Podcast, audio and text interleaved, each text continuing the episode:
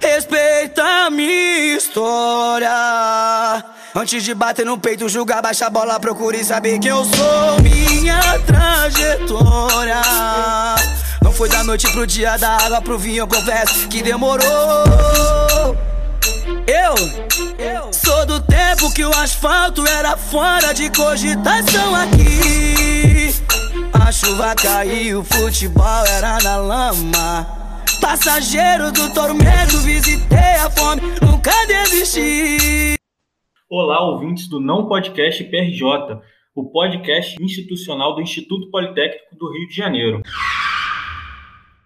Fala pessoal, esse episódio eu não pude participar infelizmente porque eu tive imprevisto aqui em casa e aí o Alisson me substituiu aí na apresentação. Ele falou Instituto Politécnico do Rio de Janeiro, mas vocês vão ver ao longo do episódio que essa é a sigla antiga aqui do. É o nome antigo do IPRJ, né? A sigla continua a mesma, só que é o Instituto Politécnico da Universidade do Estado do Rio de Janeiro, que é o Instituto Politécnico da UERJ. Só que, devido historicamente, continua o IPRJ. Então, para quem estranhou a apresentação, dá um desconto que o, o menino tá nervoso.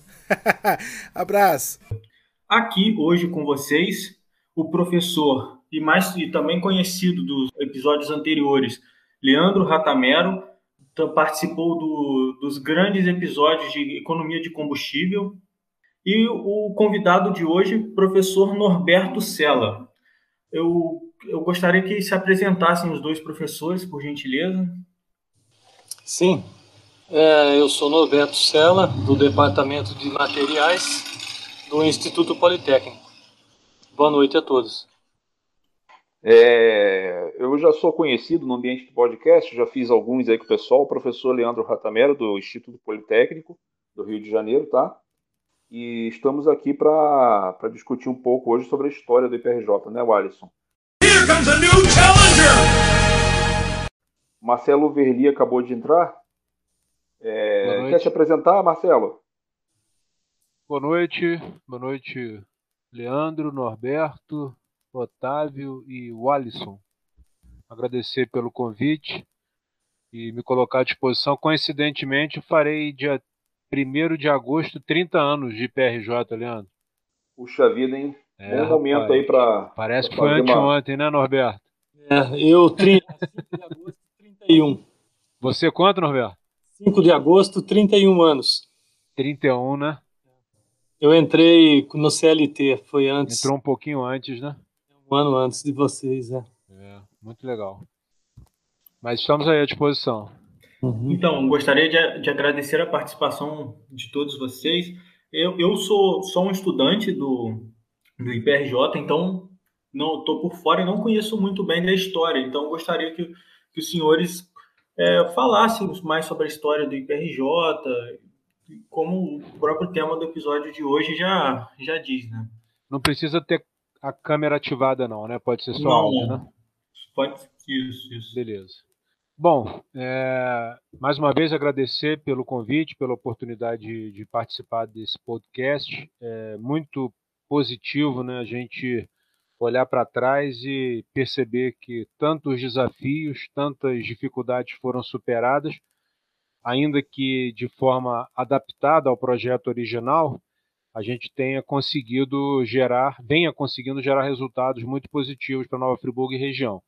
É, eu ingresso no IPRJ através de um concurso realizado em 1990 para auxiliar a gente, na verdade, assistente administrativo à época, e esse, pelo que eu me recordo, foi o primeiro concurso realizado. O instituto ele foi criado em 1989 oficialmente, é, foi instalado junto ao antigo Colégio Nova Friburgo, da Fundação Getúlio Vargas, uma escola de excelência que funcionou durante décadas aqui em Nova Friburgo e um espaço é, simbólico para a cidade por ser um parque ambiental, um, um, um espaço de bastante significância para a nossa comunidade, porque traz laços históricos, né? vários nomes é, da economia, da educação, das artes no Brasil passaram por formação aqui no colégio da Fundação. Então, quando o Instituto ocupa o colégio, de certa forma resgatou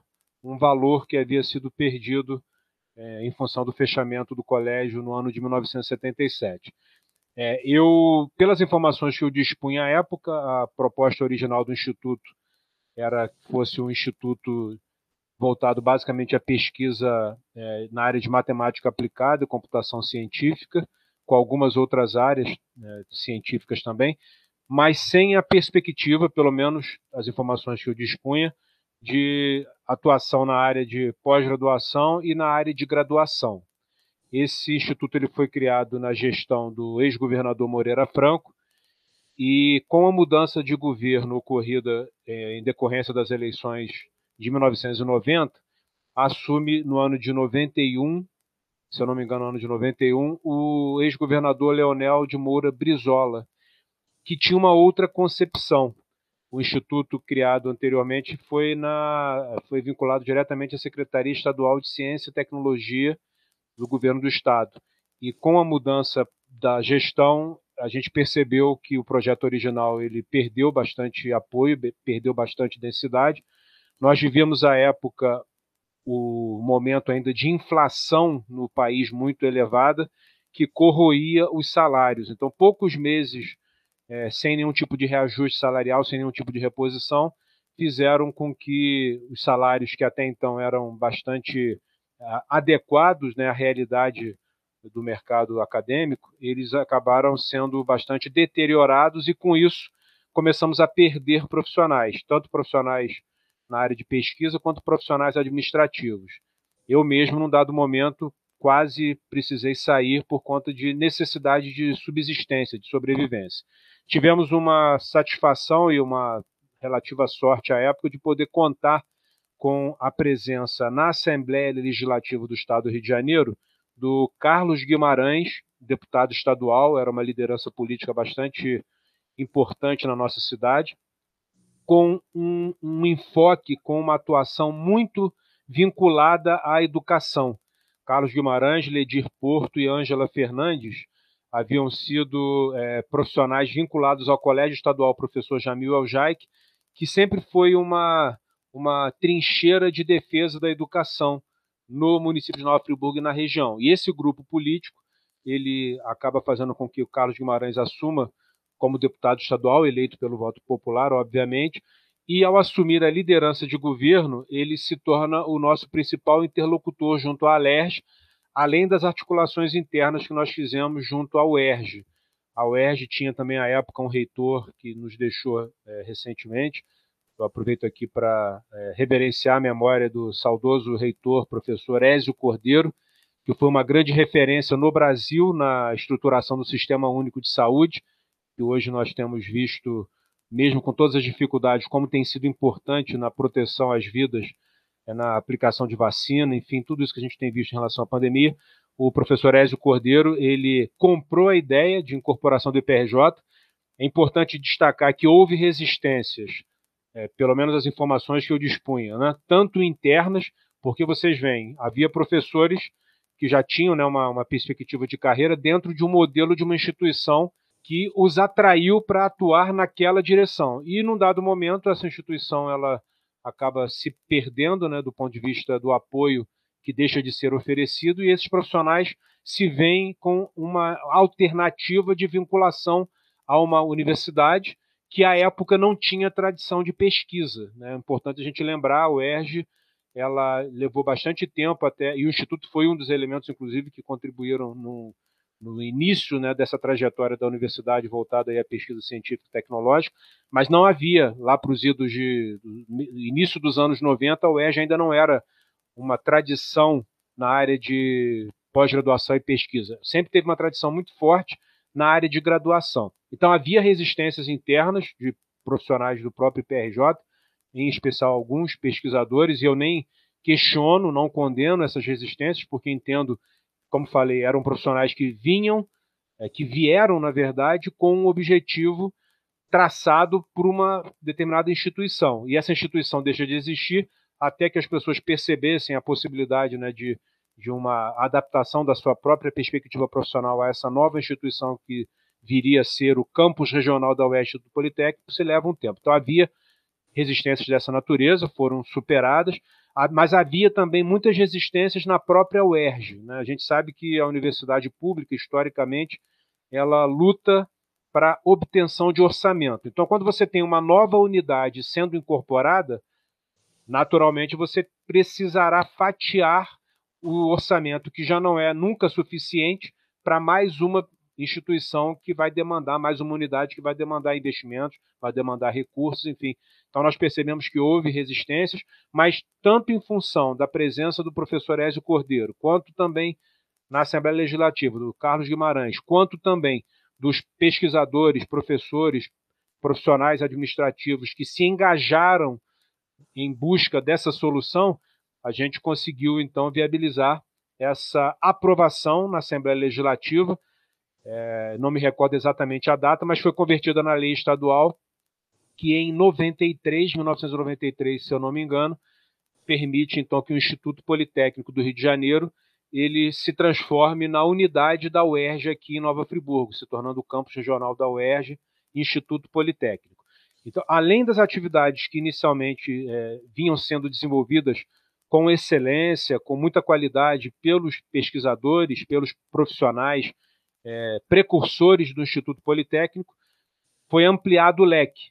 E aí, no ano de 95, se eu não me engano, é criado o programa de pós-graduação em modelagem computacional, mestrado e doutorado, que hoje é um programa considerado de excelência, tem uma nota junto à CAPES bastante expressiva, é uma é, é uma das é, principais referências da UERJ na área tecnológica, na área científica, pelo que a gente percebe em termos de indicadores.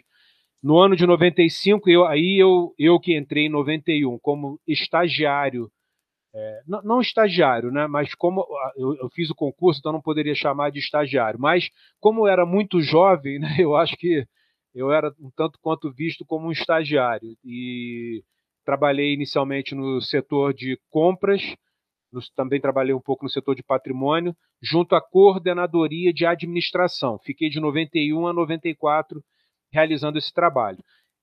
Em 94 eu tinha à época 23 anos, então era um jovem, tinha terminado a minha faculdade há pouco tempo, estava iniciando, eu com 22 para 23 anos eu comecei a dar aula no curso de administração de uma faculdade particular aqui em Nova Friburgo até que é, a partir de 94 a UERJ já tinha sido, né, é, já tinha incorporado o Instituto no ano anterior, o nosso saudosíssimo professor e diretor Paulo Jorge Serpa Paes Leme, ele, é, acredito que muito influenciado pelo grupo original do próprio IPRJ, inclusive nós tivemos uma perda muito recente, eu aproveito para reverenciar a memória dele também, do professor pesquisador Marco Antônio Halp, que foi o nosso primeiro diretor do Instituto Politécnico, a placa é, original né, de criação do Instituto, que hoje está na, na entrada ali da, da, da, nossa sede, junto à antiga fábrica Filó, tem o nome de Marco Antônio Halp, ele foi ministro da Ciência e Tecnologia, foi fundador do Parque Tecnológico São José dos Campos, enfim. Então, alguns dos pesquisadores que idealizaram o IPRJ traziam na sua gênese, traziam no seu pensamento original é, embora a ideia fosse um instituto de pesquisa aplicada, é, trouxeram também a intenção de buscar parcerias com o setor industrial, setor empresarial, setor governamental. Isso começa a acontecer a partir de 94. Importante a gente resgatar um pouquinho no tempo, o Norberto deve lembrar desse movimento à época. É, a Associação Comercial, Industrial e Agrícola de Nova Friburgo e o SEBRAE vinham trabalhando com a intenção de Nova Friburgo se constituir como polo de informática. Muito pouco tempo antes, houve alteração na legislação nacional em relação a, a, a equipamentos e softwares, né, na, na época da gestão do ex-presidente Collor. Então, houve uma abertura do mercado e várias cidades, várias regiões começaram a se estruturar para, além de absorver e de culturalizar a utilização da informática, e eu não posso perder de vista, e aproveito para já falar aqui, que o Instituto Politécnico do Rio de Janeiro foi o primeiro ponto de internet na cidade de Nova Friburgo. Foi a primeira vez que nós passamos a ter acesso, e não era uma internet comercial, obviamente, era internet acadêmica, vinculada à Rede Rio de Computadores. E tivemos profissionais do Instituto que tiveram uma vinculação muito importante com a Rede Rio de Computadores. Então, tudo isso é, compôs um ambiente muito favorável para que essa integração com o ambiente empresarial embora a gente saiba que exista, existisse mais à época né, um pouco de resistência, como se fosse a privatização da universidade, enfim, na verdade a gente trabalhou buscando parcerias, procurando potencializar o que cada instituição detinha de melhor. Então, em 94, e aí eu me recordo da data exata, porque na véspera eu fui jogar futebol no, aqui na Sociedade Esportiva Friburguense, no dia 8 de junho de 94, e quebrei o tornozelo jogando futebol. E cheguei para a cerimônia de assinatura do convênio da, do Instituto Politécnico, o ERG, SEBRAE, Associação Comercial, Prefeitura, visando a implantação do Programa Acadêmico Incubadora de Empresas de Base Tecnológica.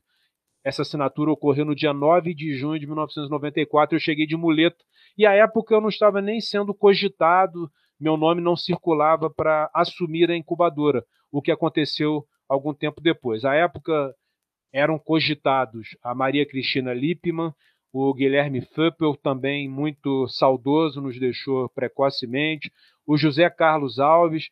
Eram alguns dos profissionais que eram cogitados, por quê? Profissionais sêniores, profissionais de excelência, profissionais com vasta experiência. E eu era um menino de 22, 23, 24 anos, ainda iniciando uma trajetória profissional. E aí eu conversei com o professor PJ, no segundo, se eu não me engano, no segundo semestre de 94, falei com ele da minha disponibilidade, do meu interesse, e aí eu diria para vocês que talvez essa tenha sido uma das frases mais marcantes, dos momentos mais importantes da minha carreira profissional. O PJ, em linhas gerais, ele me falou o seguinte: Marcelo, é, essa função gerente da incubadora não vai ter nenhum valor adicional de salário, mas quem estiver nela terá uma experiência tão importante, tão marcante, tão diversificada que vai modelar a sua carreira profissional. Eu aceitei o desafio na hora e daquele momento até o início do ano 2000 eu gerenciei a incubadora de empresas. Nós infraestruturamos uma ala do antigo prédio ali do Colégio Nova Friburgo, conseguimos instalar as primeiras empresas, conseguimos aprovar projetos junto ao CNPq, junto ao, ao Sebrae, junto à FAPERJ, enfim, e com isso a gente é, começou a corporificar de uma forma mais objetiva aquela intenção original de um polo tecnológico, de um polo de inovação. Então eu falo isso porque me, no mesmo ano em que o Instituto implementa o programa de pós-graduação em modelagem computacional a nível de mestrado e doutorado, ele também implementa a incubadora de empresas de base tecnológica. Então, na origem desse novo Instituto Politécnico vinculado ao UERJ, você tem a pós-graduação de excelência e você tem um programa que hoje a gente chamaria de aceleração de startups, né, se nós pegarmos um, uma terminologia que está sendo mais utilizada hoje. Continuamos avançando, os trabalhos sendo é, desenvolvidos, concursos sendo realizados, profissionais sendo agregados à instituição. E aí eu não vou me recordar exatamente as datas, né? É, na verdade, essa data eu vou, vou, vou, vou, me recordar sim, porque tem uma experiência muito interessante. No ano de 1996, nós tivemos eleições municipais e o professor Ricardo Vieira Alves, que era o nosso subreitor de graduação, o pai dele, Mário Dutra, saudoso também, doutor Mário Dutra, que inclusive dá o nome ao Hospital Maternidade de Nova Friburgo, eu encontro com ele na apuração das eleições em 96, no Nova Friburgo Country Club. Foi a última apuração, a última vez que a votação não foi é, eletrônica. Aliás, eu me permito aqui fazer uma observação, eu fico depois de 25 anos, um tanto quanto preocupado com essas discussões relativas à fraude, sendo que nunca nada foi comprovado de efetivo. Né? Eu, particularmente, disputei sete eleições consecutivas e nunca questionei o sistema com esses especialistas aprofundados na área que falam a mesma coisa. Enfim, voltando, então o Vieira Alves ele comenta comigo, Verli, ele me chamava de Verli, o que, que falta para o Instituto é, estabelecer uma graduação? A sociedade de Nova Friburgo demanda, quer, precisa a UERJ vai se consolidar com a implantação de uma graduação. Então, esse era um pensamento da reitoria da UERJ e, um, e uma demanda da sociedade friburguense. Aliás, para a própria incorporação do Instituto Politécnico pela UERJ, essa mobilização que foi realizada com Carlos Guimarães, com Ledir Porto, com Ângela Fernandes, culminou na elaboração de um abaixo assinado com milhares de assinaturas de pessoas apoiando a vinda da UERJ com o objetivo central de implementação de cursos de graduação e não obstante, não obstante a importância da pós-graduação, da pesquisa de outras atividades. É, e aí houve uma mudança de direção, foi um momento um tanto quanto traumático, o professor Joaquim Teixeira assume a direção do IPRJ e ele então cria uma comissão, se eu não me engano, com dois professores, o professor Antônio José da Silva Neto, que tinha ingressado no IPRJ há muito pouco tempo, mas que vinha com uma carreira é, bastante consolidada, tanto acadêmica científica quanto na área de engenharia e também empresarial, ele atua na Promon Engenharia, e o professor Francisco Duarte Moura Neto, que posteriormente foi até diretor do IPRJ. Eles dois, então, juntamente com todos os demais professores, pesquisadores, todos com doutorado, com é, experiências internacionais. Aliás, eu sou muito grato pelas inúmeras experiências que tive, porque vocês imaginem um menino com 20, 21 anos começar a trabalhar numa instituição onde você convive com pessoas que vieram da Rússia, vieram dos Estados Unidos, vieram de vários países da América, é, tinham passado por experiências na Europa, França, enfim. Então eu, eu, eu acabei aprendendo muito a partir dessas experiências com esses profissionais de altíssimo nível. Eu falo aqui do Norberto, que sempre foi uma grande referência para nós estar aqui na sala, no professor Norberto Sela. Então nós fizemos, é, é, acompanhamos naquela época, e eu e o Silvio Montenegro, o Silvio Montenegro é um profissional que hoje permanece na, na universidade, mas no Rio de Janeiro, se eu não me engano, no departamento de Geografia, nós, é, lá por volta de 97, 98, nós também começamos a, a conversar, dialogar muito com estudantes da nossa cidade que tinham esse interesse pela vinda de cursos de graduação. Então, nós também reforçamos, fortalecemos a, a proposta de criação do curso, e a partir da competência técnica é, previamente instalada, e em especial o perfil dos professores pesquisadores que estavam no IPRJ à época, se entendeu que um curso de engenharia mecânica seria o curso mais adequado a ser implantado no IPRJ. E aí, no ano de 1999, é o primeiro ano de funcionamento da engenharia mecânica, vem inaugurar para a aula inaugural, uma aula, aula magna, se não me engano, o ex-governador do estado do Rio de Janeiro, Antony Garotinho. Ele veio a Nova Friburgo para várias atividades, incluindo a aula magna, a inauguração, não me recordo se foi aula magna ou inauguração do curso de engenharia mecânica. me recordo de uma foto que saiu no jornal Voz da Serra, o garotinho descendo a lateral ali do prédio, saudoso prédio do Colégio Nova Friburgo da Fundação, da Fundação Getúlio Vargas.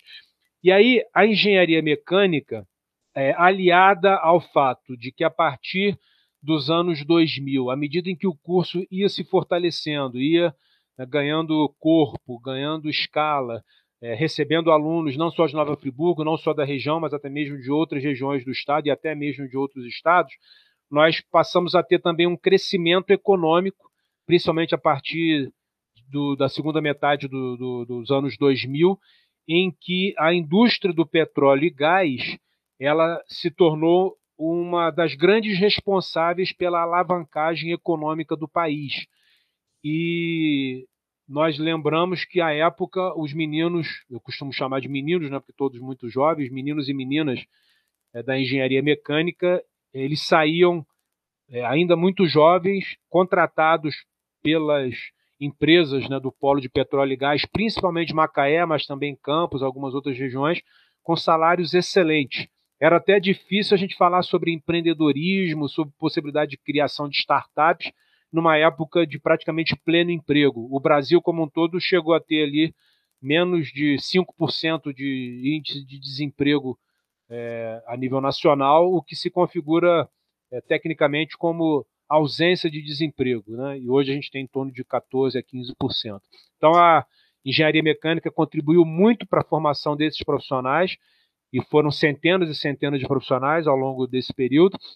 Mais à frente, com uma participação muito importante de um outro saudoso professor nosso, que nos deixou, esse foi o que nos deixou mais precocemente, 43, 44 anos, se eu não me engano, foi um infarto fulminante professor Juarez Muilaer, ele era diretor do IPRJ no ano de 2008, foi quando foi implementado o curso de engenharia de computação, e diria que muito na, no alinhamento daquela demanda de Nova Friburgo se tornar um polo de software, um polo tecnológico na área de informática. Houve outras iniciativas, não, não só a UES, mas, por exemplo, a Estácio trouxe o curso de análise de sistemas, E eu falo isso porque o Instituto, além da própria formação interna, além da própria competência instalada dos seus profissionais, foi muito importante para a formação de outros cursos tecnológicos e até nas áreas diversas é, de administração, outras áreas de engenharias aqui em Nova Friburgo. É, os primeiros professores do curso de análise de sistemas da, da Estácio em Nova Friburgo eram do IPRJ. O professor Juarez, se eu não me engano, ele foi o criador, o, o fundador do curso de análise de sistemas da própria Estácio. O curso de tecnólogo em processamento de dados, que a Faculdade de Filosofia Santa Doroteia, que nos deixou no ano de 2011, foi interrompidas, foram interrompidas as suas atividades.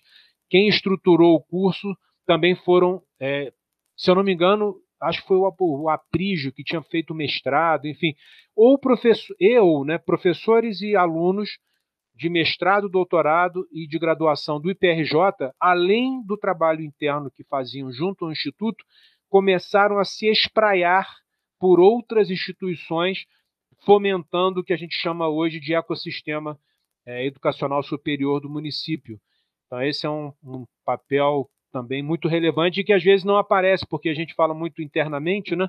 mas não teria havido, por não teriam existido esses cursos se o IPRJ não tivesse formado, se não tivesse atraído profissionais de excelência. Então, o curso de Engenharia de Computação ele é instalado em é, 2008. Alguns anos antes, a Serra Júnior Engenharia é implementada, que é a empresa júnior inicialmente do curso de Engenharia Mecânica, posteriormente também do curso de Engenharia de Computação. E hoje, inclusive, eu, é, eu interrompi para poder gravar com vocês. Nós estamos elaborando uma proposta intitulada Serra Júnior 4.0 para o edital FAPERJ. O edital que está aberto, ele se encerra amanhã, dia 30 de julho de 2021.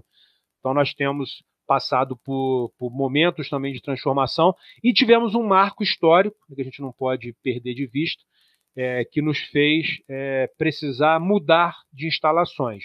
Por ocasião é, da tragédia do evento climático que assolou Nova Friburgo e região serrana é, de 11 para 12 de janeiro de 2011. O Instituto perdeu o acesso, né, a via principal de acesso ao antigo Colégio Nova Friburgo, e com isso nós precisamos relocalizar o IPRJ. Nós ficamos inicialmente espalhados em algumas instituições, posteriormente houve um entendimento com o governo do estado, com a própria reitoria da UERJ e com a diretoria da Filó, Triumph International, e o IPRJ começou a ocupar alguns espaços, até que no finalzinho daquele período de bonança que o governo do que o estado do Rio passou, né, até que nós passássemos a ter a crise do petróleo e também as questões relativas à Petrobras, Lava Jato, enfim, nós ainda tivemos um período em que o governo do estado conseguiu fazer um investimento importante e adquirir cerca de 15, 16 mil metros quadrados de uma das mais tradicionais fábricas de Nova Friburgo, Importante a gente lembrar que a fábrica Filó faz parte das quatro grandes indústrias que se instalaram na cidade, Ipu e ARP nos anos de 10, 1910, 1911, 1912, a Filó no ano de 1925 e a AGA no ano de 1940. Dessas três, dessas quatro, a única que permanece como indústria de fabricação original, né, como era desde a sua origem, desde o seu início, é a ferragem Zaga. As outras três se adaptaram. A Filó basicamente absorveu, né, a gente adquiriu o espaço da Filó, parte dele pelo menos para que a UERJ pudesse é, adotar né, e implementar as suas instalações, novas instalações ali, incluindo a, a busca de recursos junto a órgãos de fomento, porque nós tivemos laboratórios que foram destruídos por ocasião da, da tragédia. Posso referir aqui bem especificamente o Laboratório de Ensaios Mecânicos e Metrologia, que era coordenado à época pelo professor Antônio Silva Neto, o laboratório de, acho que polímeros, não sei se o nome era esse, que era coordenado pelo professor, não sei se era o professor Gil ou a professora Marisa, ou os dois em conjunto. Uma pedra passou por cima, enfim, tivemos muitas perdas, além do acesso em si, das, na, na estrada, no acesso ao IPRJ. Então, nós tivemos ali um período de reconstrução, de reestruturação dos laboratórios e vários professores que sempre tiveram essa veia de captação de recursos através de projetos infraestruturaram é, com bastante excelência o novo, novo Instituto Politécnico já na fábrica Filó. Mais recentemente, vocês veem a importância dessas novas instalações, a, a antiga, a, o que a gente chama de antiga lojinha, né, mas o galpão na parte traseira ali da parte onde existia a, a loja da fábrica, vem atendendo a vacinação para anti-Covid, né, desde deve ter pelo menos uns três, três meses e meio, quatro meses, em que aquele espaço vem sendo muito bem utilizado para vacinar pessoas, é, ainda que a gente viva também esse tempo de negacionismo da importância da vacina. Mas o IPRJ, a UERJ, se é, fundiram né, num momento bastante crítico, e eu diria que, além da própria questão interna corporis, né, todo esse crescimento, todo esse desenvolvimento, tudo isso que ocorreu e ainda vem ocorrendo, eu posso, e aí eu posso falar é, com bastante conhecimento de causa, por conta do meu deslocamento em alguns momentos para exercício de funções públicas, tanto no executivo quanto no legislativo. Se hoje Nova Friburgo possui na, na sua estrutura organizacional uma secretaria municipal de ciência, tecnologia, inovação e educação profissionalizante superior, se Nova Friburgo possui hoje uma lei Lei Complementar número 135 de 2020, que institui o Código Municipal de Ciência, Tecnologia e Inovação de Nova Friburgo. Se Nova Friburgo conta hoje com o Centro de Formação Profissional para a Indústria do Vestuário, SEBES, que já qualificou mais de 20 mil pessoas desde a sua instalação em 2005. Se Nova Friburgo conta hoje com uma central de monitoramento urbano e de segurança, Nova Friburgo Cidade Inteligente, que foi instalada é, em frente à prefeitura, no primeiro andar, ali no térreo, na verdade, da Oi, é, a partir de 2015, com recursos da FAPERJ, com a participação de um professor do IPRJ. E além de inúmeras outras ações que eu poderia ficar aqui bastante tempo citando, isso se deve à participação, à presença, à atuação de profissionais que beberam da fonte do IPRJ, aquele IPRJ histórico, lá no final dos anos 80, início dos anos 90, passaram pelas transformações, pela fusão, pela incorporação ao ERJ, passaram por experiências diversas, momentos de crise, inclusive crise de perdas de profissionais, né? citei alguns nomes aqui, não posso deixar de citar também um outro da área administrativa que foi um grande amigo, Fábio Seixas, que quando assumi a Secretaria de Administração na Prefeitura de Nova Friburgo no ano de 2001, ele foi comigo assumir a diretoria de patrimônio do Instituto Politécnico e fez um trabalho de excelência. Enfim, tivemos perdas, tivemos é, desafios a serem enfrentados, mas nunca a chama histórica do IPRJ, um órgão de pesquisa no interior do estado, em especial numa região que até então não tinha nenhuma tradição. Aproveitando todo o valor agregado que a própria UERJ, que vem cada vez mais se integrando, né, esses movimentos que a gente sabe que para alguns é, são movimentos polêmicos, mas para aqueles que vêm da base da sociedade, eu, por exemplo, né, eu sou filho de um pintor de letreiros, uma merendeira de escola pública, faço um concurso aos 19 anos e a minha vida é transformada por essa experiência.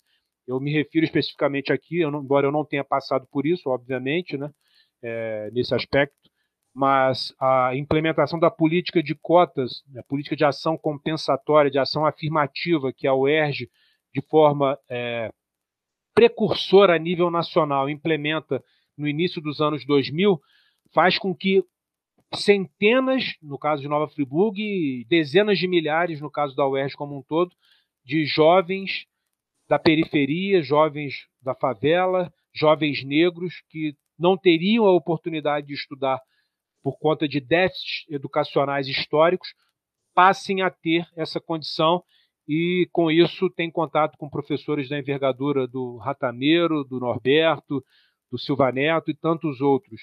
Isso é transformador e nós temos informações que alguns deles hoje ocupam posições em empresas é, de grande relevância no cenário nacional, empresas até mesmo multinacionais, por conta de oportunidades educacionais. Então, a universidade, a UERJ, o Instituto Politécnico, vem oportunizando a muitos condições de aprimoramento, de aprendizado, e com isso se constituindo como uma das instituições mais importantes do ecossistema de inovação de Nova Friburgo, que hoje nós intitulamos Inova Free. Desde o final de 2018, é, instituições diversas, já falei o nome de algumas delas aqui, mas posso falar do Metal do Sindivest, que são os sindicatos da indústria metalmecânica e da indústria do vestuário. Posso falar também do Instituto Pindorama, posso falar do Conselho de Jovens Empresários de Associação Comercial, Embrapa, Emater, secretarias municipais de Agricultura, Ciência e Tecnologia, Turismo, enfim, várias instituições. É, eu diria aqui que nós temos pelo menos umas 25 instituições representadas, vem trabalhando direto em prol do fortalecimento de Nova Friburgo como polo tecnológico, como polo de inovação, não somente como absorvedores de tecnologia. Então, esse é um mérito cuja origem se dá, no meu entendimento, a partir da, da vivência, da experiência, de tudo que aconteceu nesses últimos 30 anos. Né? Comentei que no dia 1 de agosto eu completarei 30 anos que sou profissional com muita honra, muito orgulho, muita gratidão do Instituto Politécnico do Rio de Janeiro e, posteriormente, o ERJ, contribuições que a instituição vem oferecendo. É, e acredito que, embora muitas vezes a gente não consiga fazer essa medição tão direta, quando eu vejo que Nova Friburgo, mesmo em meio às crises, é, consegue ser uma das cidades com menor índice de desemprego ou com maior geração de emprego, e entendendo que há estudiosos que apontam que as cidades com maior concentração de estudantes universitários, maior concentração de universidades, instituições acadêmicas, são cidades que conseguem passar com maior tranquilidade é, as crises que se apresentam e também a característica diversificada da nossa economia. Eu não tenho dúvida que a contribuição da UERJ é gigantesca para Nova Friburgo, para a nossa região, para o interior do estado. Procurei fazer aqui uma síntese, acabei me alongando um pouco, mas o que eu fui lembrando, eu fui falando. Espero ter contribuído aí para essa iniciativa tão importante, que é resgatar e preservar a memória do nosso querido IPRJ. Tá Marcelo, a, a, a, sua explanação foi maravilhosa em termos históricos e de conteúdo e tal. É, eu vou até aproveitar o gancho aqui, Alisson, se você me permite. Claro, claro. É, o que, que acontece? O Marcelo estava contando aí sobre a, o impacto que o IPRJ teve na, na, no interior do estado do Rio, especialmente aqui em Nova Friburgo região. Cara, eu vou dizer para você, eu, eu sou um cara super beneficiado na vida pela presença do IPRJ. Eu, em 2000, entrei na primeira turma de engenharia mecânica do IPRJ, tá? Que era ainda lá em cima na, na antiga, no antigo Colégio Nova Friburgo, né? nas instalações do antigo Colégio Nova Friburgo. Fiz cinco anos de graduação em engenharia mecânica, me tornei engenheiro mecânico. É, em seguida, logo emendei no mestrado em modelagem computacional, tendo como tendo o privilégio de ter dois orientadores, professor Norberto Sela, professor Antônio José da Silva Neto. Fiz um trabalho muito interessante com eles em fotoacústica, problemas inversos, é, transferência de calor. É, esses são os pontos-chave né, da, da, da dissertação que eu desenvolvi com eles e, por consequência até dessa, desse trabalho em transferência de calor, é, eu em 2007 eu sou contratado pra, pela Ford Motor Company exatamente para trabalhar como engenheiro de desenvolvimento do produto, inicialmente em transferência de calor computacional, né? E aí eu comecei a trabalhar na, na companhia a nível de projeto de veículo em transferência de calor, calor computacional essa área lá, na época, era uma área sob o grande guarda-chuva da engenharia de energia veicular, né? E aí eu fui ao longo do tempo, até com aquela bagagem toda que eu consegui do IPRJ a nível de graduação e mestrado, fui crescendo dentro da companhia, mostrando bons resultados, consegui me desenvolver como engenheiro profissionalmente e acabei, depois de quase 10 anos, é, atuando em áreas mais vastas de engenharia veicular, que no caso seria queria, é performance e economia de combustível. Né? Na época do Inovar Alto, isso estava muito quente no Brasil, e a gente conseguiu trazer grandes vantagens é, por redução de consumo de combustível da frota inteira da Ford no Brasil, que no caso isso foi feito através de muita engenharia. E enfim, e aí, em 2017, eu me desligo da empresa, peço um PDV. E eu já estava nessa época me dedicando a um doutorado na Universidade de São Paulo, doutorado em tribologia de motores flex. E aí, em 2019, eu defendo minha tese e faço um concurso para professor adjunto do IPRJ, tá? passo no concurso, em 2020 sou nomeado como professor adjunto do IPRJ, ou seja, retorno àquela casa que me gerou conhecimento lá atrás, que me gerou base, e estou aqui no momento né, como professor adjunto aí para os alunos, com uma bagagem de IPRJ lá de trás e também com uma bagagem profissional. É, então, acho que você já percebeu, pelo que eu estou falando aqui do pequeno histórico da minha vida, que eu sou um beneficiado pela presença do IPRJ em Nova Friburgo. É um eu não teria vivo, né, condições. Né, eu não teria condições, cara, de sair de Nova Friburgo. Meu pai era funcionário, era um operário da fábrica de rendas ARP, né, uma, uma fábrica excelente, né, gerida pelos alemães ARP na época, mas é, o salário era limitado tal. Eu não teria condições de sair de Friburgo para estudar fora e me, me formar fora, tá? Não, não, era viável. Então, assim, veja como é, eu sou um exemplo, tá, gente? Existem outras pessoas, até da minha primeira turma de engenharia mecânica de Nova Friburgo, outras pessoas nas mesmas condições sociais que eu, é, que passaram pelas mesmas coisas que eu e que também conseguiram galgar posições interessantes em empresas até multinacionais ou empresas de grande porte nacionais e que hoje estão, estão aí, estão estabelecidos no mercado, estão bem de vida. Então, pessoas como nós só tem uma coisa a dizer, cara. Sem a força do IPRJ, sem a força que nos deu o IPRJ naquela época, nós não teríamos nada. Tá? Então, eu volto ao IPRJ agora como docente para dar a vocês, alunos especialmente, para dar a vocês uma, um troco gordo, digamos assim, do conhecimento que eu obtive do IPRJ e dos conhecimentos profissionais que eu obtive. Tá? É, só estou querendo, com esse discurso aqui, reforçar o que o Marcelo Verli falou da importância da interiorização da universidade pública. Tá bom, gente? O que Leandro fala é, reforça e exemplifica de uma forma muito objetiva tudo que eu falei. Né? Um outro nome que eu lembro, o Damiano Militão, ele seguiu essa trajetória também de ter feito engenharia com a gente, depois pós-graduação, hoje é professor. Enfim, cada um tem a sua história. Né?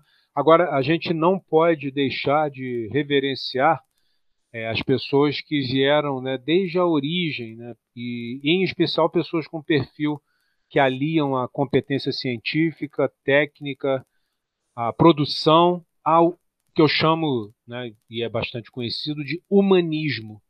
O Norberto Sela, para mim, que está inclusive na nossa sala aqui, ele sempre foi uma grande referência por ele unir todos esses aspectos. Né? Profissional com uma formação de excelência, um compromisso científico-tecnológico gigantesco e um um, uma atenção, um carinho, um cuidado, um respeito, um relacionamento interpessoal absolutamente diferenciado. Então eu, eu como falei, né, eu me senti muito honrado e muito grato, né? E quero até aproveitar aqui fazer uma confidência. Eu com 19 anos, eu não tinha grana nem para fazer a inscrição para um concurso público. Minha mãe é que foi lá com um pouquinho de dinheiro e pagou a minha inscrição o que me coube foi estudar e me classificar bem, para eu então poder ingressar no IPRJ. Um outro profissional que me recordo com muito carinho, esse, se eu não me engano, ele permanece vivo, pelo menos eu não soube que ele tenha partido, o Jaime de Castro Nunes, ele era meu colega de turma na faculdade, nós fizemos a nossa monografia juntos sobre empresa júnior de administração. E o Jaime trabalhava no laboratório de mecânica do IPRJ e ele me trazia sempre informações sobre o IPRJ, sobre o Instituto, sobre as ações que eram desenvolvidas antes do concurso e depois do concurso ele me ajudou nessa ambientação. Então, são profissionais como Norberto, desde lá de trás, historicamente, construindo a instituição, como aqueles que usufruíram do, das, das, programações, dos cursos, tanto de graduação quanto de pós, quanto como o Leandro acabou de falar, aproveitando também a experiência no mercado profissional empresarial, que auxilia muito né, para que, ao ter o contato com, disciplinas mais práticas, o profissional possa auxiliar nessa formação dos alunos, passando pelos alunos que são o objetivo de ser da nossa instituição. Né? Eu posso dizer que é, acompanho, inclusive, muitos deles pelo LinkedIn, pelas redes sociais, mantenho contato, em especial aqueles que participaram da empresa Júnior, né, da Serra Júnior Engenharia. Até 2013 eu acompanhava, mas eu não participava diretamente. Por conta da tragédia, a Serra Júnior também interrompeu suas atividades, e em 2013, quando eu retorno para a instituição, após concluir né, alguns trabalhos que eu tinha realizado, o professor Francisco Moura me convida para assumir a coordenadoria de extensão para reativar a incubadora de empresas e a Serra Júnior Engenharia. E aí eu convivo muito proximamente com a diretoria da Serra Júnior à época, o Felipe, uma equipe excelente, conseguiram resgatar tudo que tinha sido perdido, precisaram administrar um passivo também importante. Eu me recordo que, por conta da falta de um cuidado, não é, não é cuidado, falta de, da prática da sucessão de uma diretoria para outra, o primeiro diretor-presidente da empresa Júnior, que tinha sido Diogo Schwab, em 2002, continuava com o seu CPF vinculado à Serra Júnior no ano de 2013. 12 anos, 13 anos depois. Então, nós precisamos fazer todo um trabalho administrativo, jurídico, contábil, para poder regularizar a Serra Júnior. E como falei com vocês, eu estou agora terminando a gravação, eu volto aqui à análise do projeto elaborado pelo Vinícius, que é o atual presidente da Júnior, e a equipe dele, voltado à busca de recursos junto à FAPERJ. Então, essa, essa visão da, do potencial da universidade, o que aconteceu em São Paulo antes, e o Norberto vem de São Paulo, o Norberto vivenciou isso, o Estado do Rio tardiamente interiorizou o seu sistema universitário, o seu sistema de pesquisa. Se nós tivéssemos feito isso mais ou menos no mesmo período que o Estado de São Paulo fez, nós teríamos hoje um outro padrão de desenvolvimento. Então a gente vai levar um pouco mais de tempo, mas eu acredito que aí nas próximas décadas a gente consiga avançar mais para essa economia da inovação, economia do conhecimento e que a gente se fortaleça como Estado. Não adianta pensar por que, por que, São Paulo é muito forte.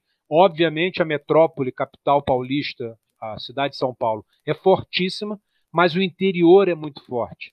Você tem muitas regiões muito fortes, muita riqueza circulando e as universidades espraiadas por praticamente todo o estado. O estado do Rio, não, o estado do Rio ele tem uma concentração do sistema universitário, principalmente na capital, região metropolitana, e o IPRJ foi uma primeira iniciativa de interiorização, principalmente de universidades públicas. Então nós somos ainda muito jovens. Nós temos uma ansiedade para acelerar isso tudo, fazemos a nossa parte para que isso aconteça, mas sabemos que também há todo, todo um tempo próprio, né? E a, as bases lançadas são muito sólidas. Eu acredito no momento em que nós conseguiremos voltar a crescer em, em termos de número de alunos, novas pós-graduações, novas graduações. O momento atual é um momento de resistência, de minimização de perdas, de danos. É, hoje nós temos um reitor né, que tem um comprometimento muito grande, a exemplo de outros reitores. É uma pessoa que tem entendido o tempo pandêmico e tem contribuído com soluções é, a nível da Universidade do Estado do Rio de Janeiro. Isso, obviamente, traz impactos. Eu vou dar um exemplo específico do auxílio tecnológico, que foi liberado para é, apoiar os profissionais que precisaram, obviamente, fazer atividades remotas desde, desde, o início da pandemia. E algumas outras medidas que são importantes. Eu, eu sou um, um otimista com o pé no chão. Eu acredito muito que, as, aliás, se não acreditasse, eu não teria contribuído para que alguns avanços ocorressem ao longo desse tempo. E a gente tem muito a fazer ainda, né? E, obviamente, daqui a pouquinho, um ou outro vai se aposentando e é importante que haja, a, a, a, haja o ingresso de novos profissionais. Como tem acontecido né, nas últimas semanas, nós tivemos novas docentes ingressando, e isso é muito interessante. E aí eu termino na minha parte dizendo que realmente eu me surpreendo quando eu paro para pensar que no dia 1 de agosto de 1991. Eu ingressei no IPRJ como concursado. E dentro aí de mais dois, três dias, eu vou completar 30 anos de instituição. É, se não fosse algo tão objetivo, tão prático, tão real, eu diria que isso não é verdade. Porque voou, passou muito rápido. E que bom que a gente aproveitou o tempo com é, construções, com soluções, com é, aspectos positivos né, para a nossa coletividade, fazendo com que a universidade pública ela possa retornar à sociedade os investimentos que a própria sociedade faz através de pagamento de impostos, enfim. e tenho certeza que muita coisa boa virá. Ultrapassaremos esse tempo delicado e voltaremos a crescer, nos fortalecer. Enquanto isso, um trabalho como esse de preservação, de resgate, preservação da memória é fundamental. Parabenizar quem teve essa iniciativa e é, só apenas um reforço final. Tudo que eu falei aqui é do meu ponto de vista. Eu, no meu último mandato parlamentar aqui em Nova Friburgo, eu debatia muito com o vereador amigo Ricardo Figueira, que volta e meia a gente né, tinha pontos né, de vista diferentes, e aí eu sempre falava, vereador, é, o, o seu ponto de vista é a vista de um ponto. Então, essa vista de um ponto traz consigo toda a sua subjetividade, tudo aquilo que você construiu ao longo da sua história. Então, quero, finalizando, dizer que o que eu falei aqui é o meu ponto de vista, é a minha leitura da construção e da história da nossa instituição e, obviamente, aberta a toda, todo contraditório, a toda, todas as opiniões diferentes, as construções e os pontos de vista diferentes, mas como a gente procura manter a memória viva né, e ativa, acho que tem aí bastante coisa interessante para a gente preservar. Isso foi muito esclarecedor e obrigado por transmitir esse conhecimento impecável, de fato, sobre o polo do IPRJ. Eu, como estudante, eu não, não, não conhecia muito a respeito e eu pude perceber que, que entender que é, como só tem dois cursos, né? Então é um polo relativamente novo. Foi fundado em 89, o primeiro curso em 99, o segundo só em 2008. Então eu entendo, tipo, como o foco foi mais em matemática aplicada e na, na parte computacional, eu consigo compreender. E, como o senhor disse, né? É, para mais cursos existe uma demanda maior de profissionais e, e, vai ter que dividir mais recursos ainda e é bem mais complicado. Agora, agora eu como, como aluno consigo entender a situação do, do, do nosso polo IPRJ. Ah, agora eu entendi! Agora eu saquei! Agora todas as peças se encaixaram! E eu gostei muito de ouvir a história do senhor, do Leandro também, que eu não, não conhecia muito. E o, é, o professor Norberto gostaria de acrescentar mais alguma coisa? Uh, sim, é, Alisson. É, eu, eu, concordo com o Leandro Ratamero. O, o Marcelo Veli conseguiu fazer um alinhavo aí de toda a história, né? Lógico, talvez alguns pequenos detalhes, um ou outro pode incluir mais informações, mas aí é, eu acho que não para uma uma apresentação como essa, acho que foi perfeita. E mas é isso, é, é, toda a iniciativa é difícil, né? É muito lenta e qualquer um que vê de fora vai falar, poxa, esse pessoal não, não é só dois cursos de, de graduação, quer dizer, torcendo, né? Ah, depois de 30 anos, é, mas é a dificuldade, né? Como o, Marcelo Veli salientou, a dificuldade de você fazer polos né, científicos nas cidades do interior do estado do Rio foi uma luta muito grande, né? Então, o Instituto Politécnico, desde aquela época, sofreu muito com isso, porque na verdade, é, desde o início, a tentativa, inclusive encabeçada pelo Marco Antônio Ralph, né? É, não era só matemática aplicada e computação científica, é, era energia, as, as, três linhas mestras, né, os três tri, o tripé era energia, meio ambiente e automação industrial, quer dizer, nem era, né?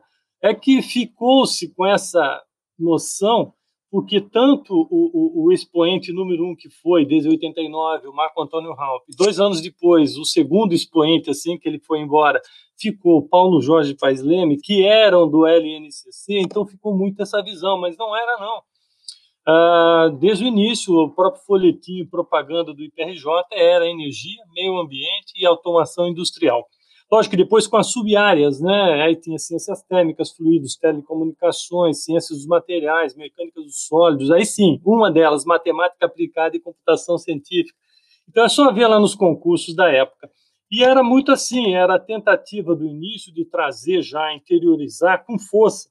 A ideia inicial era ter é, aquele concurso que nós fizemos, nós fizemos, foram 27 doutores na época, que, que passaram no concurso, quer dizer, um único concurso, 27 doutores, mais outros 30 entre mestrandos e técnicos administrativos. É, a ideia era, em cinco anos, ter 100 doutores. na, na instituição, isso em 1990, então em 1995 a ideia original, né, das, do secretário de Ciência e Tecnologia e da equipe que veio junto com o Halp, né, e toda a, a, a, a intenção inicial era essa. E aí se fez o primeiro concurso. O problema foi que houve a transição política. E é aí que entra o problema. Né? Nós temos política de governo e não política de Estado. E aí, bom, por partidarismo, né, se deu muita atenção, que foi muito boa também, ao ENF. Né? Então, Darcy Ribeiro, que era o, o braço direito do Brizola, que estava entrando no governo e saindo Moreira Franco, aí foi começar toda a, a, a ideia do, da UENF, lá em Campos. E nós ficamos, então, a ver navios aqui. E falando em navio, o próprio Halp, né, que faleceu esse final de semana, falou para a gente, olha, pessoal, eu, o, aqui aquele ditado que o, o, o, capitão né, é o último a deixar o barco, né? Aqui é o contrário, eu, o capitão vai ter que deixar o barco para o barco não afundar. Então, por isso que ele saiu com a intenção do IPRJ não acabar, porque é, era, ele poderia ter acabado.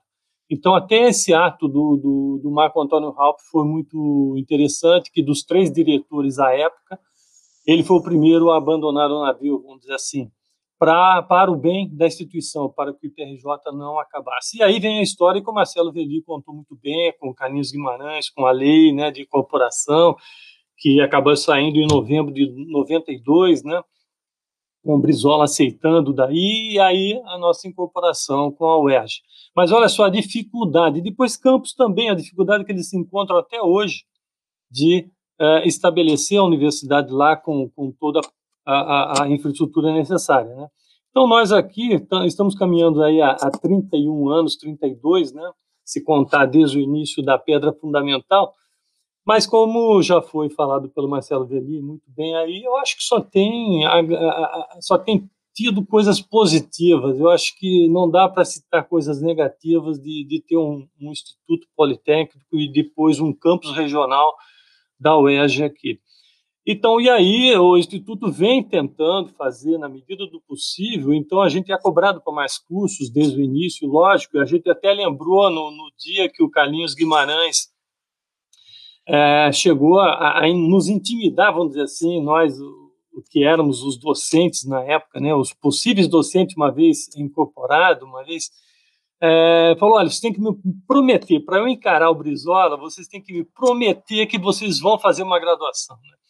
E aí nós prometemos para ele. Né? Então, e eu, inclusive, ficava muito me cobrando depois disso, né, para 96, 97, a gente tendo já uma pós-graduação indo para dois anos e nada ainda de, de, de, graduação. Tanto é que a primeira comissão, Marcelo Veli, foi instituída pelo Joaquim, fui eu, a, o, Francisco e a Nelza. Só que ah, eu não sabia disso. É, era o Joaquim acabou assumindo como pró-templo depois da morte do, do PJ. E aí, então, a gente fez, então, com essa cobrança, com essa lembrança, porque até então, quem que estava lá, de quem que, nessa promessa feita por Carlinhos Guimarães, aqueles cinco ou seis profissionais, só estávamos eu e João Miguel. Os outros já tinham ido embora, inclusive, né, é, da instituição. E eu me cobrava muito. Poxa, eu estava lá, eu prometi, eu tenho que ajudar. Então, eu incentivei e ajudei a iniciar essa comissão né? Só que eu estava compromissado já com, com o Ricardo Barros, a gente estava fazendo toda a legislação da pós-graduação, que o Hélio também tinha acabado de sair, e não estava completa, a gente tinha que fazer todo o processo ainda, de, e eu e o Ricardo trabalhamos muito, inclusive legislação interna, de regimento interno e tudo. Aí o, o Silva Neto tinha acabado de entrar, e ele ia nas reuniões como ouvinte, né, nas primeiras reuniões, eu, Nelson, Francisco e, e Joaquim. Aí eu pedi para o Joaquim, falei, olha, Joaquim, eu estou vendo que o Silva Neto está muito interessado, ele está com muito gás, entrou agora e eu estou super no sufoco. Eu acho que já dei o pontapé inicial. E essa que era a minha cobrança com a minha consciência da promessa lá na salinha do Carlinhos Guimarães, aqui na Rua Portugal. De trazer uma graduação para o IPRJ, né? de prometer que se ele conseguisse convencer o Brizola, nós tínhamos que prometer para ele que a gente ia trazer uma graduação. Então, aí eu saí da comissão para dar lugar para o Silva Neto. E a Neuza, ela ficou pouco lembrada porque ela não ia nessas reuniões no CNPq, na, em Brasília, que o Silva Neto e o Francisco, por mais de um ano, fizeram né, para várias instituições né, de outros estados, conhecendo outros cursos que seriam um curso de modelagem computacional e não de engenharia mecânica. Mas ao longo de dois anos, ah, chegamos à conclusão, eles vinham trazendo as informações para a gente, né, nesses dois anos, e a Neuza, nessas idas longas ela não ia, ela ficava mais internamente. Então, os dois que mais se sobressaíram foram o Francisco e o Silva Neto. E aí aconteceu, né, que a gente resolveu fazer engenharia mecânica. Mas então é isso, quer dizer, só algumas pintadinhas de, de pitadazinhas, né, de informações adicionais do que o Marcelo Veli falou. Mas é isso, quer dizer, desde o início a ideia do Instituto não era não ter graduação, não era só fazer. A ideia era ter 100 doutores em cinco anos, a ideia era esse tripé, que eu já falei aí, de energia, meio ambiente e automação industrial.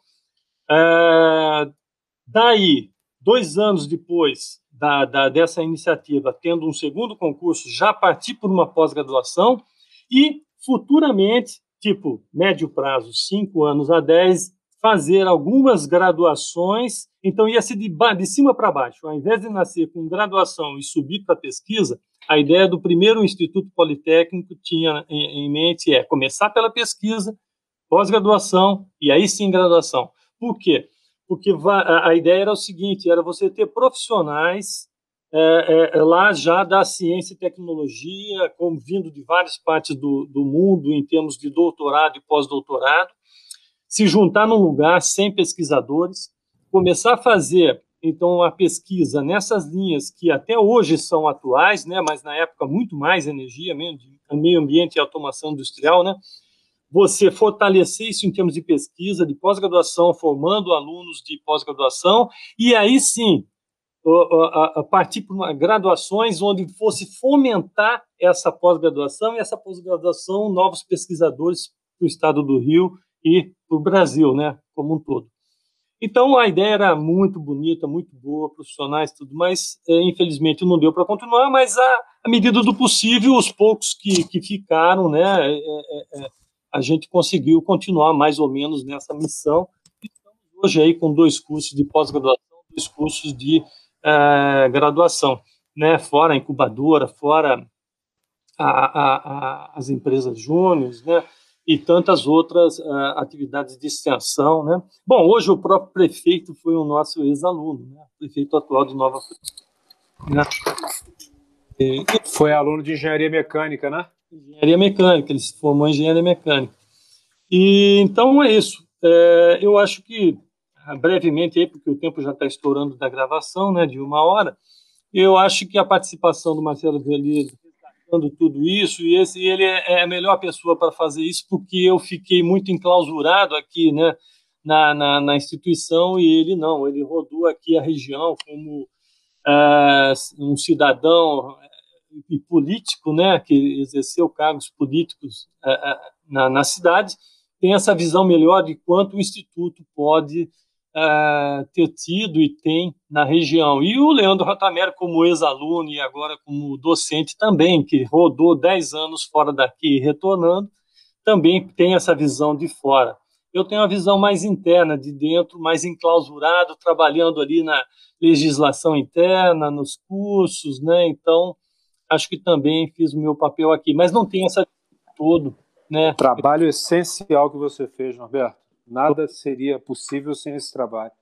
É, eu agradeço aí a, a, compreensão, mas faltou um pouco esse ponto de vista, como o Marcelo destaca, de olhar um pouco de outro ângulo. Eu sempre tive uma visão mais interna, né? Mas também não dá para fazer tudo, né? Então, não tem como, né? Então, por isso que é bom, né? É bom isso. Agora o Leandro, que foi fora, voltou. O Marcelo, que já teve várias vezes fora, inclusive fez pós-graduação no Rio também, é, teve um tempo fora no Rio, aqui. Então, acho que é, é muito importante tudo isso, né? E, e é uma pena que a, a, instituição não tenha aquele cargo de 10 horas, né? Que é, a gente mesmo ajudou a, a, derrubar isso. Hoje são só 40 horas, mas é importante você ter professores né, de 10, 20 horas para trazer essa ideia de fora para dentro do Instituto, né? É, ou da universidade, não só do Instituto, do campus regional. É que o pessoal andou usando de uma maneira má, né, essa coisa de 10 horas, punha o paletó ali, ganhava dinheirinho, não fazia nada, outros de 20 também, então não, só vamos querer professores 40 horas, se possível dedicação exclusiva tal. Né, nem sempre é, é, só isso é bom, é bom ter, imagine você ter profissionais engenheiros podendo dar uma aula específica naquela área para os alunos, seria interessante, mas não tem 10 horas, 20 horas ainda tem, mas é raríssimo é você ter um, um concurso para 20 horas. São só 40 horas. Mas, tudo bem, é, falta um pouco dessa visão, quem sabe, né, com essa política aí mais é, é, é de, de, como é, vigiar melhor o, o, funcionário, né, da, depois de tantos escândalos, né, por aí, quem sabe a gente possa voltar a ter profissionais 10 horas e contratar não só engenheiros, tipo, é, foi é, dito que na reunião de hoje, nem nessa reunião, que uh, o, o, o, segundo colocado do, do, concurso do professor agora Leandro Ratamero foi convocado. Agora o Leandro pode voltar para as outras é, disciplinas. É, poderia ter um profissional, justamente, nem precisaria um concurso 40 horas, né, 10 horas que atuasse nessas disciplinas, né, um pouquinho mais de legislação, de, de, de de contabilidade, coisas mais ligadas a, a, a, essas formalidades do engenheiro do ponto de vista ambiental e tal, que não precisa ter um profissional da área, né? Até da saúde, por que não, ter um curso de extensão, um curso de, de, de, de prevenção de acidentes, porque o engenheiro também vai trabalhar em, em tantas... É, é, em tantas obras, né, ou, ou fábricas, ou, ou plantas, e ele não tem noção sobre prevenção de acidentes. Nós poderíamos ter um curso de extensão agora que tem que ser implantado 360 horas de curso de extensão dentro da universidade, mas quem vai dar esses cursos, né? Vai ser tipo uma meia sola, cada um de nós tentando fazer alguma coisa, mas se tivesse 10 horas, se contrataria vários profissionais para dar essas,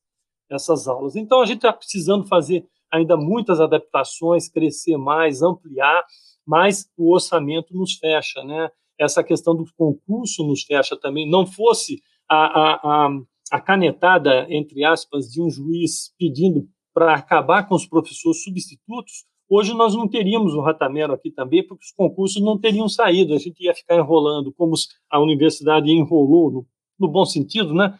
Ah, com concursos de professor substituto, e uh, ia vivendo assim, porque é um baixo custo, é um custo que não entra em folha de pagamento, não entra em aposentadorias, quer dizer, para a universidade, para o Estado é, é um custo mais baixo, mas não fosse um juiz a encarar esse desafio e exigir da universidade que todos uh, os professores fossem concursados e acabar com, com, com substitutos só em, em extrema necessidade, né, a gente não teria vários profissionais hoje, como essas duas novas docentes, o próprio professor Leandro Ratamero, né? Talvez o, próprio Otávio, né, o professor Otávio também não estaria aí, porque os concursos estavam muito escassos, como ainda vão ficar escassos agora por mais tempo.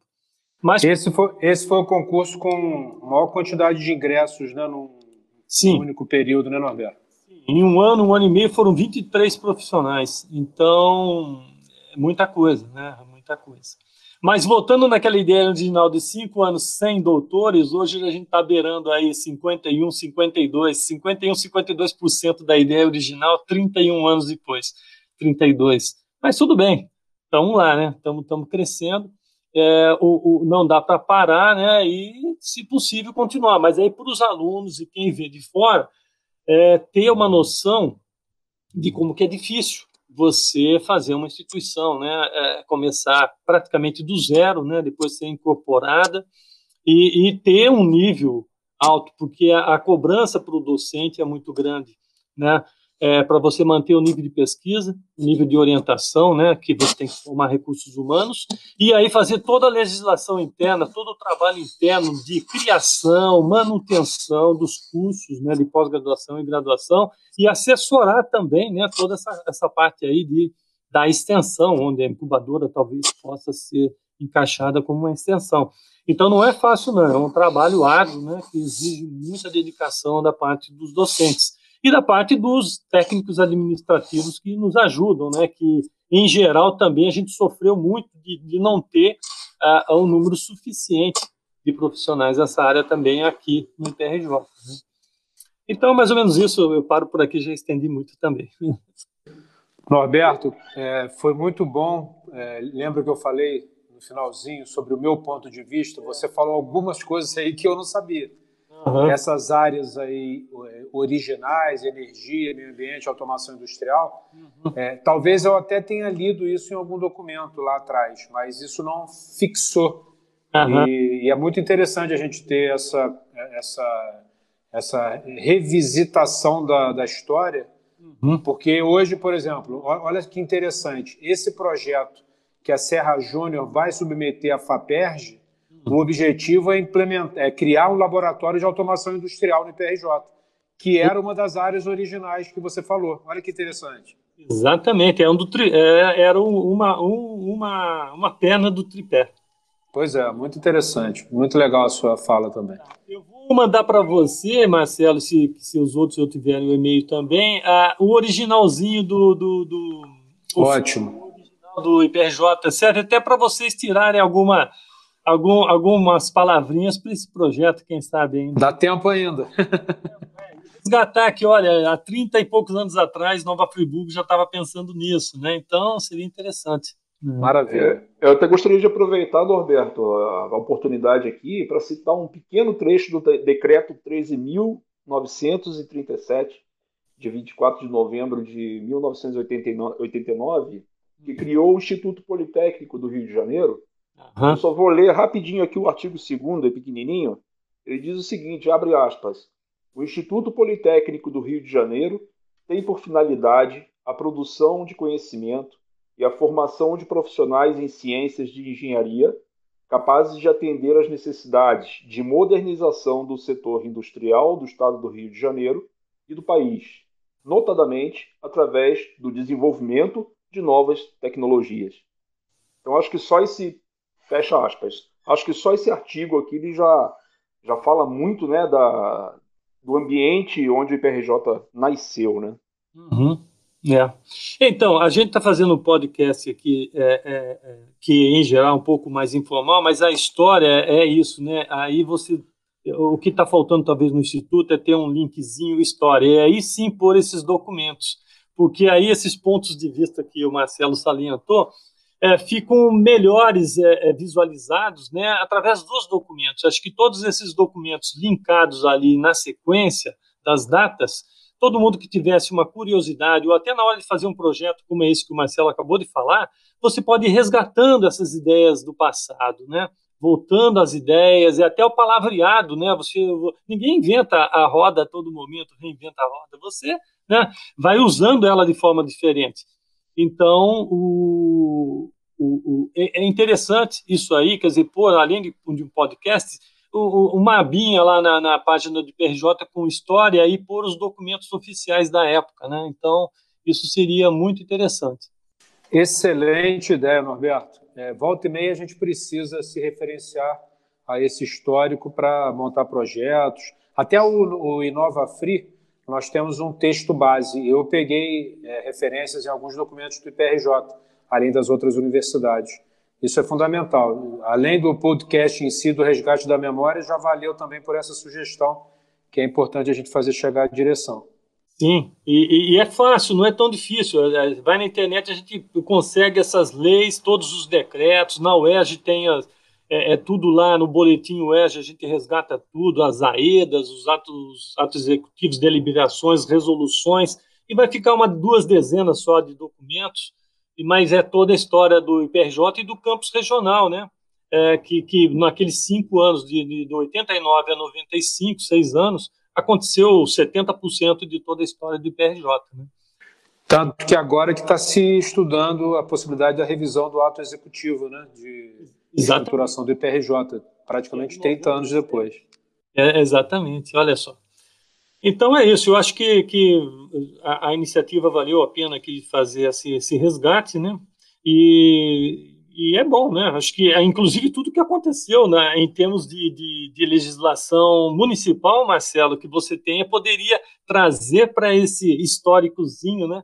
É, é, tudo que teve a, a, com relação a, ao IPRJ, né? Nesses anos todos, qualquer é, lei né, municipal ou qualquer outra diretriz aí que saiu da Câmara é, ou do Executivo ligando ao IPRJ poderia estar tá lá, certificado, e aí todo mundo que fosse fazer uma matéria, fosse fazer alguma coisa, ficaria muito mais fácil e aberto a todos. Né? Uma binha lá em cima, além de ter pós-graduação ah, tem história né, do IPRJ, e ali nesse link você baixaria esses documentos.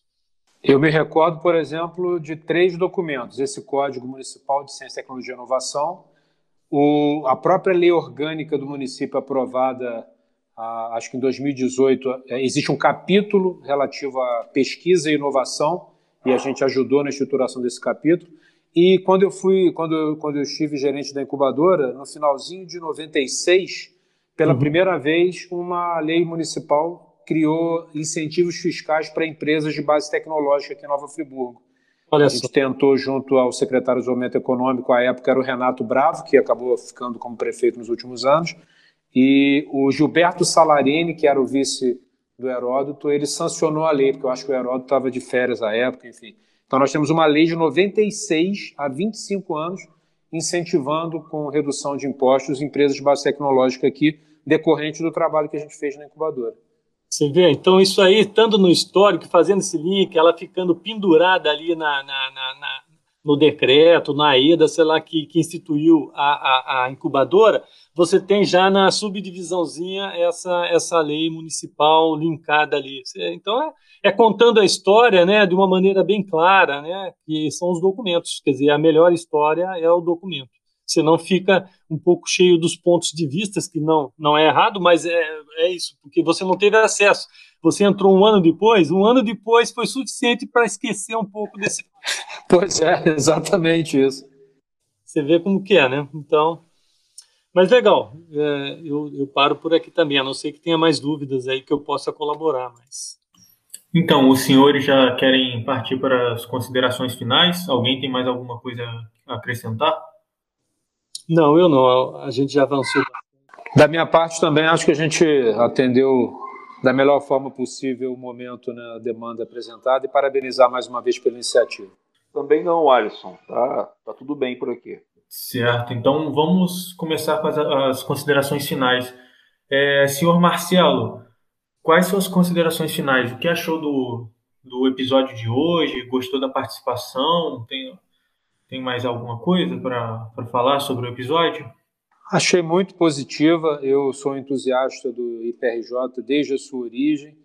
Sou um defensor da universidade, da pesquisa, muito influência, sob influência do IPRJ, da UERJ. Esse trabalho de resgate da memória é fundamental. Quem não conhece o seu passado tem dificuldade de entender o presente e, em especial, modelar o futuro.